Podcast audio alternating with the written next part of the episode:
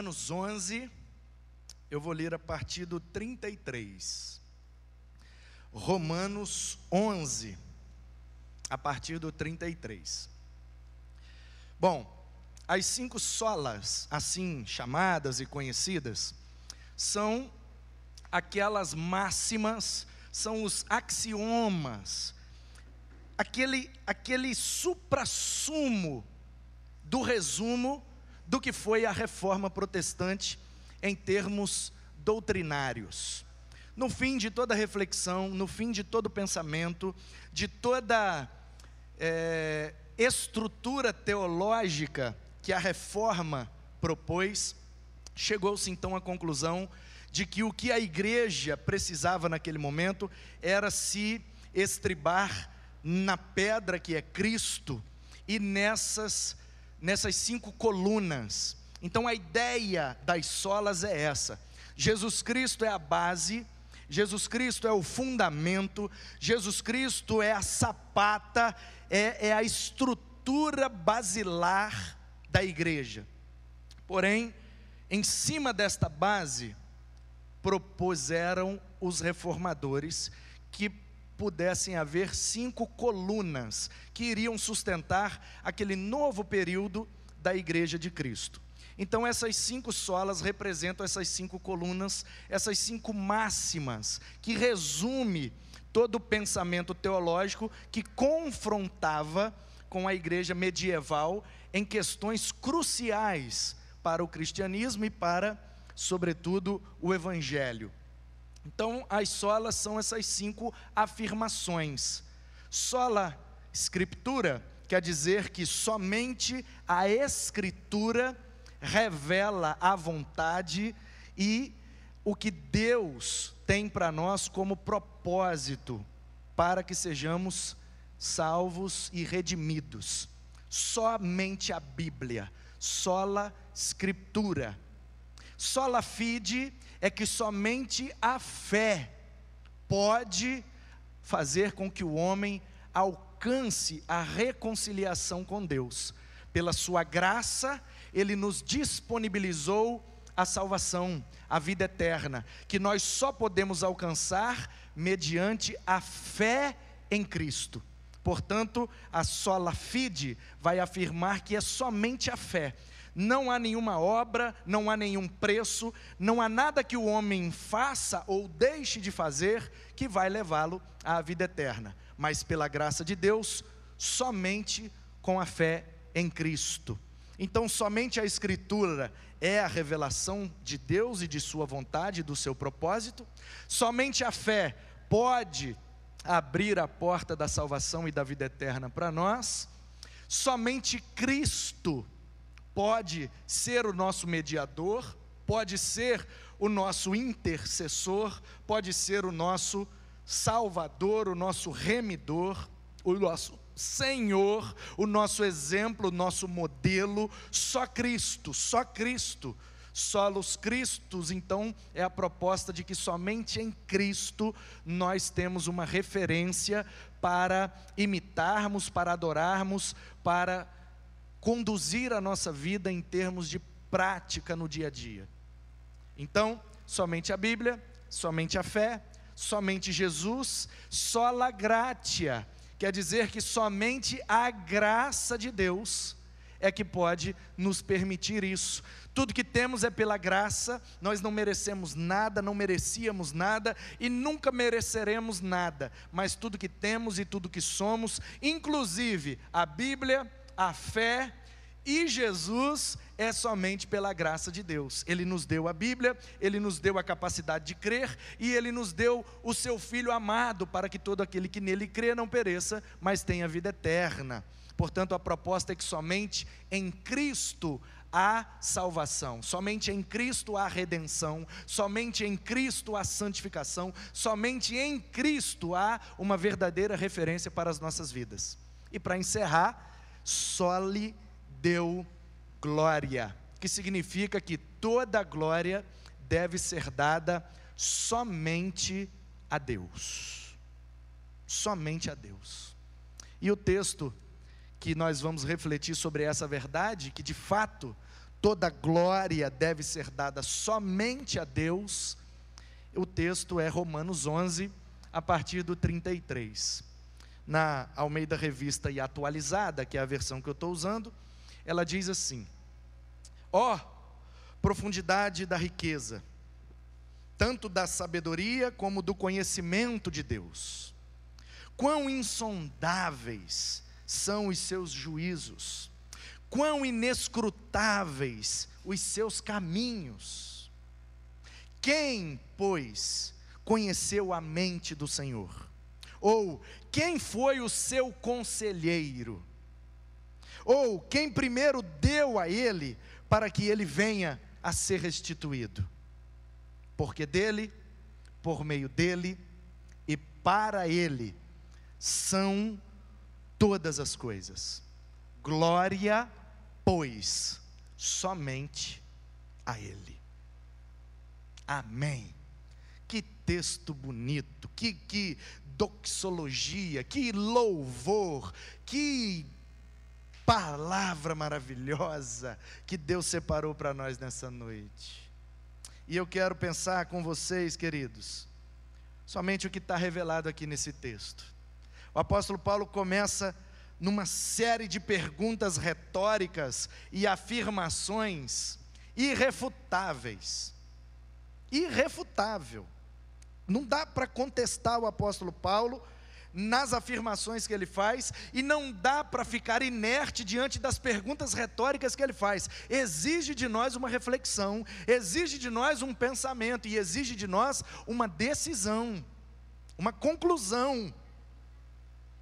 E ele começa com essa afirmação: ó, oh, profundidade da riqueza, tanto da sabedoria como do conhecimento de Deus.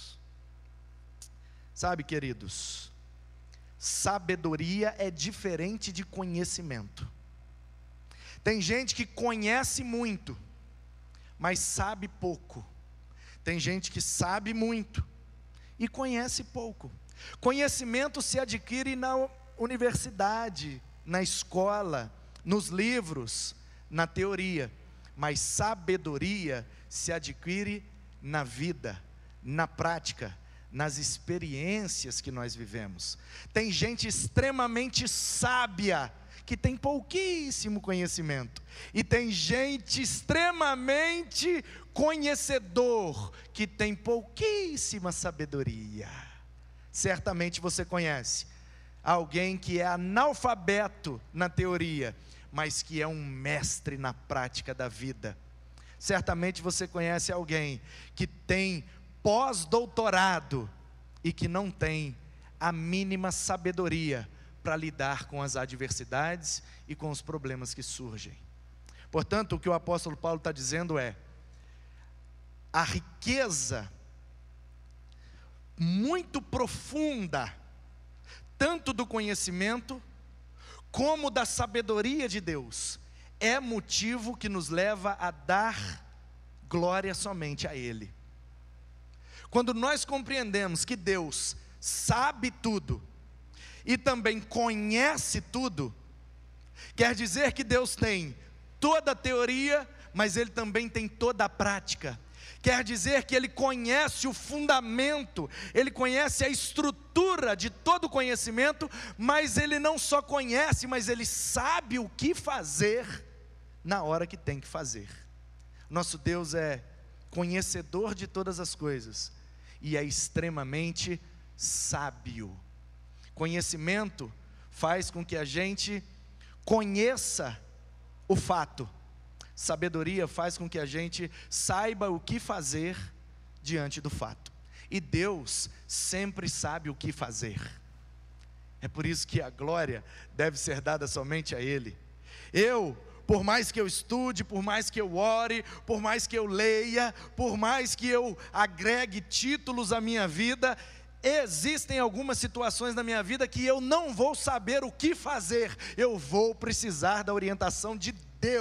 É por isso que a glória deve ser dada somente a Ele, porque Ele nunca é pego de surpresa, Ele nunca precisa de um plano B, Ele sabe tudo e sabe antes, portanto, Ele conhece tudo que nós somos, tudo que poderemos ser, e sabe o que fazer, e sabe o que dizer, e sabe o que orientar na hora que nós precisamos. É por isso que a glória deve ser dada somente a Deus. E aí o Paulo faz uma série de perguntas retóricas. Quão insondáveis são os seus juízos, quão inescrutáveis os seus caminhos. Portanto, Deus conhece tudo, Deus sabe tudo. É por isso que os seus juízos, os seus decretos, os seus propósitos para nós são insondáveis. Quem pode saber tudo sobre o propósito de Deus na sua própria vida? Ninguém pode saber. A gente não consegue saber o que vai ser daqui a 10 minutos. A gente não consegue saber o que vai ser amanhã pela manhã. Como é que a gente pode saber tudo que Deus tem preparado para nós? Portanto, o que Paulo está dizendo é: o propósito de Deus é insondável. Deus sabe tudo, porque Ele tem o poder de sondar o meu coração. Portanto, Ele conhece tudo que está do lado de fora, Ele conhece as minhas circunstâncias, e Ele também conhece tudo que está do lado de dentro. Ele conhece os meus desejos, Ele conhece o meu potencial, Ele conhece porque foi Ele que criou e compartilhou comigo, comunicou comigo alguns dos seus atributos, o que faz com que Ele saiba tudo sobre mim.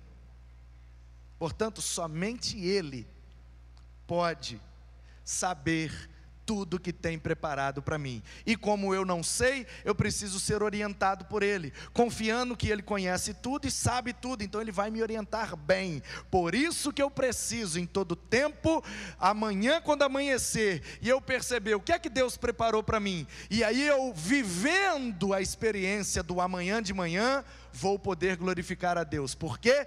Porque a experiência foi boa? Não, ela pode até ser ruim, mas porque eu sei que o propósito de Deus me alcançou na manhã de amanhã. E caso eu não acorde amanhã de manhã, eu estarei nos braços dele. Portanto, o seu propósito é imutável. Quem pode sondar os seus juízos? Ninguém. Quem pode escrutar os seus caminhos? Quem pode saber tudo o que há no que Deus tem colocado diante de nós? Os caminhos de Deus, quer dizer, os processos em que Deus vai nos colocar para que a gente alcance o centro da sua vontade. Quem conhece os processos de Deus? A gente vive os processos, a gente caminha no processo, e Deus tem caminhos para nós que eu não podia imaginar, mas o meu Deus já sabia. Eu não poderia saber, mas ele já sabia, porque ele é o Deus que vê depois da curva. Eu só vejo até a curva, mas ele vê depois da curva. Portanto, os caminhos de Deus me trariam a Caxias nesse final de semana. Eu não poderia imaginar, mas Ele já tinha preparado isso para mim. Portanto, eu me coloco nos caminhos de Deus e sentado aqui nessa noite, eu me sinto tão feliz e realizado que eu só consigo falar uma frase: Glória a Deus.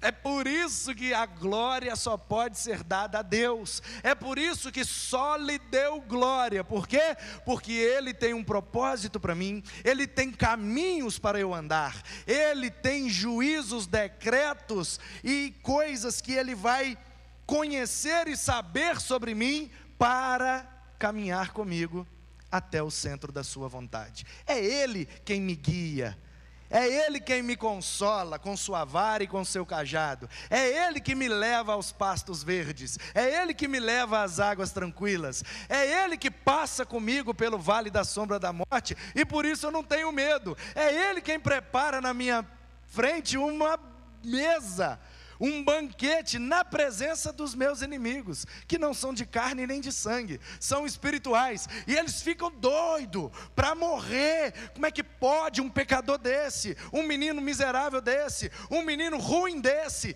e Deus bota um banquete para ele? É.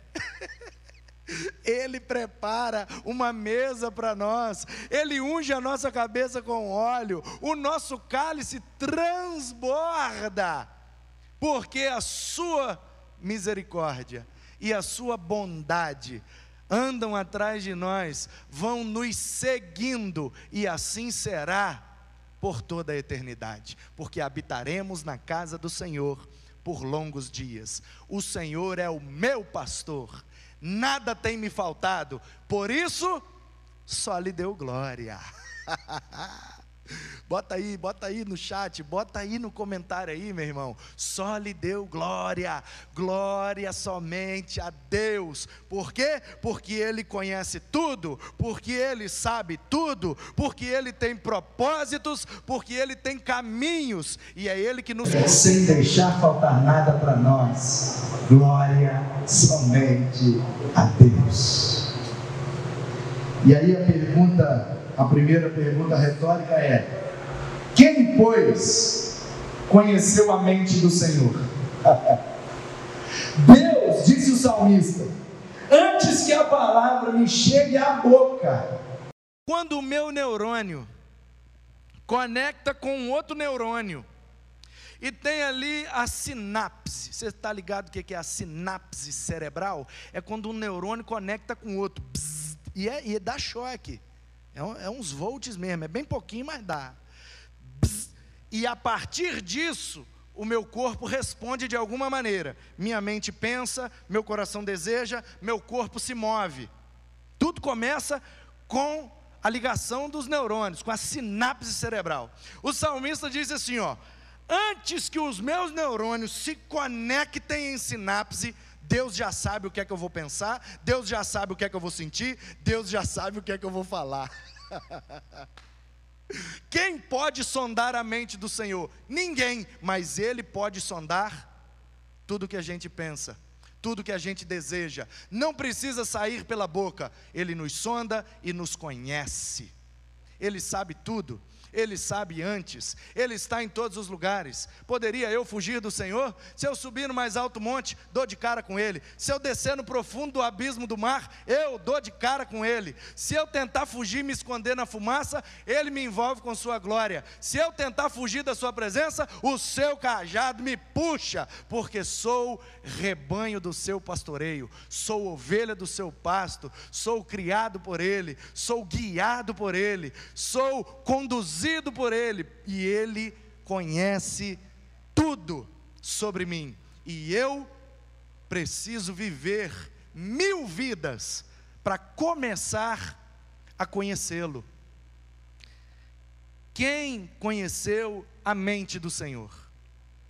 Quem pode saber o que Deus pensa? Quem pode saber o que Deus deseja? Quem pode saber o que Deus fará? Quem pode saber? Ninguém pode saber.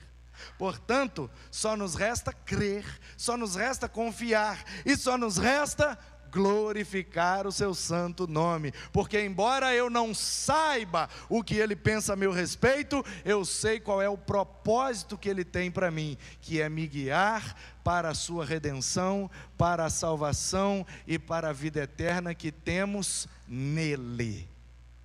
Nele não há condenação, porque Ele nos amou de tal maneira que deu o seu Filho, e todo aquele que crê no Filho não perece, mas tem a vida eterna. Portanto, eu não tenho mais medo de nada. Como disse o apóstolo Paulo: onde está a morte, o teu aguilhão? Onde está a morte, a tua vitória? O que é que me pode botar medo nesse mundo? A perseguição, um revólver na sua cabeça. Atira, mata. Ah, vou botar uma enfermidade incurável em você. Amém. Glória a Deus. Glória a Deus pela perseguição. Glória a Deus pelo tiro na cabeça. Glória a Deus pela enfermidade incurável. Misericórdia, pastor. Como é que a gente pode glorificar a Deus por essas coisas ruins? Porque nada pode nos separar do amor de Deus. Nem riqueza, nem pobreza, nem saúde, nem enfermidade, nem principado, nem potestade. Nada nos separa do seu amor. Eu fecho o olho aqui e abro na presença dele por toda a eternidade. E o que é que eu faço diante disso? Eu glorifico o seu santo nome. Portanto, só lhe deu glória. Só lhe deu glória, meu irmão. Glória a Deus, independente do que Ele planeja para mim, independente dos caminhos que Ele propõe para mim, independente das circunstâncias que estão ao meu redor, independente da natureza pecaminosa que há em mim, independente de tudo isso, glorificarei o nome do Senhor. Por quê? Porque sei que no final estarei com Ele por toda a eternidade. Nada nos separa do amor de Cristo, nem a morte, nem a vida, nada. Portanto, o que neste mundo que pode me fazer blasfemar contra Deus? Nada. Por quê? Porque nada me separa dele. Então, ainda que o pior me aconteça, estou seguro nos seus braços e estou salvo na sua eternidade. Portanto, só me resta glorificar ao santo nome do Senhor. Só lhe deu glória, porque ninguém foi conselheiro de Deus, ninguém aconselhou Deus. Olha, Senhor, acho melhor no primeiro dia o Senhor não criar a, a luz, não. Tem esse negócio de, ah, já, deixa a luz para depois. Vamos criar os animais primeiro, vamos. Quem aconselhou Deus? Quem estava com ele no princípio, quando ele criou todas as coisas? Quem foi o arquiteto que planejou esse universo para que ele executasse? Quem? Quem? Quem deu uma opinião a Deus? Ninguém. Portanto, a proposta aqui é o seguinte: toda vez que eu tento sondar os juízos de Deus, toda vez que eu tento escrutar os caminhos de Deus, toda vez que eu tento conhecer a mente do Senhor, toda vez que eu tento aconselhar a Deus, não, se eu fosse Deus eu faria diferente, eu faria melhor. Sabe que tem gente que chega a ser tão prepotente, que se acha no direito de pensar que se fosse Deus faria melhor. Quer mais blasfêmia do que isso? Portanto, a proposta do apóstolo Paulo é: Todo aquele que acha que primeiro deu a Deus, para depois ser restituído por Ele, está blasfemando o nome de Deus, não está glorificando o seu nome, e Ele é digno de toda a glória, e somente a Ele deve ser dada toda a glória. Então, toda vez que eu quero que Deus me restitua aquilo que eu dei para Ele antes, eu estou blasfemando contra Deus, eu estou tentando sondar os seus juízos, escrutar os seus caminhos, conhecer a sua mente e aconselhá-lo. A gente tenta barganhar com Deus às vezes. Não, eu vou fazer aqui 40 dias de oração. E no final desses 40 dias, Deus vai me curar. E aí a gente ora. E aí quando chega nos 40 dias, a gente se apresenta diante de Deus e diz assim, ó, eu já fiz a minha parte. Agora é hora do Senhor fazer a sua. Eu orei 40 dias. Agora me cura. como se o nosso Deus fosse um Deus de barganha, como se o nosso Deus fosse alguém que recebesse antes do trabalho. Meu querido, meu querido, ninguém recebe antes de trabalhar, primeiro trabalha, depois recebe. Deus já trabalhou, Deus já criou, já criou o universo, já criou o planeta, com a matéria-prima deste, criou você, criou a mim, já nos deu dos seus atributos, já nos deu das suas qualidades, já nos deu das suas faculdades, já nos muniu com tudo que precisávamos para viver para a glória do seu nome. Ele já nos deu primeiro. Você comprou a sua vida? Sua mãe pagou quantas prestações para ter você? Então, como que a gente pode pensar que já deu a Deus e Ele precisa restituir a gente? Isso é blasfêmia contra Deus. Isso não é glorificar o nome de Deus. Portanto, eu não preciso, eu não preciso sondar o juízo de Deus. Eu não preciso escrutar os caminhos de Deus. Eu não preciso conhecer a mente de Deus. Eu não preciso aconselhar a Deus. Eu não preciso dar primeiro a Deus para depois pedir de volta. Eu não preciso, por quê? Porque Ele já fez tudo o que tinha para fazer. Então o que é que me resta? chegar a essa conclusão. Por causa dele, por meio dele e para ele, são todas as coisas. Então a glória é de quem? ele foi a causa, ele foi o meio e ele foi o fim. Glória a quem? A ele. Não tem como dar glória a outra coisa. Não tem como dar glória a outra pessoa. Porque ninguém neste universo é a causa inicial de tudo. Somente o Senhor. Ninguém neste universo é o instrumento, é o meio, é o método pelo qual tudo foi feito. Somente o Senhor. E não há nada neste universo que seja receptáculo da glória da criação, a não ser o próprio Criador. Portanto, se é por causa dele, se é por meio dele e se é para ele, não tem outra opção. A glória é somente para ele. Portanto, você precisa de motivos para glorificar a Deus.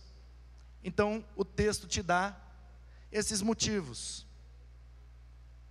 Os motivos são: Deus conhece tudo sobre nós, e Deus sabe tudo o que precisa fazer para nós, por nós, em nós, através de nós e apesar de nós. Portanto, só lhe deu glória. Ele conhece, ele sabe, confia, descansa e glorifique. Não fique tentando sondar os seus juízos. Não fique tentando escrutar os seus caminhos. Não fique tentando conhecer a sua mente. Não fique tentando aconselhá-lo. Simplesmente se abra para receber tudo que ele tem preparado para você. Porque no fim das contas, tudo vem dele, tudo é ele que faz e tudo volta para ele. Porque ele é digno de toda glória. E que o Deus de toda glória e de toda graça te abençoe nessa noite e que você viva com esse único propósito: dar glória somente ao nome do Senhor. Que Ele te abençoe, que Ele te conceda essa graça, que Ele te conceda essa bênção, viver para o louvor da Sua glória.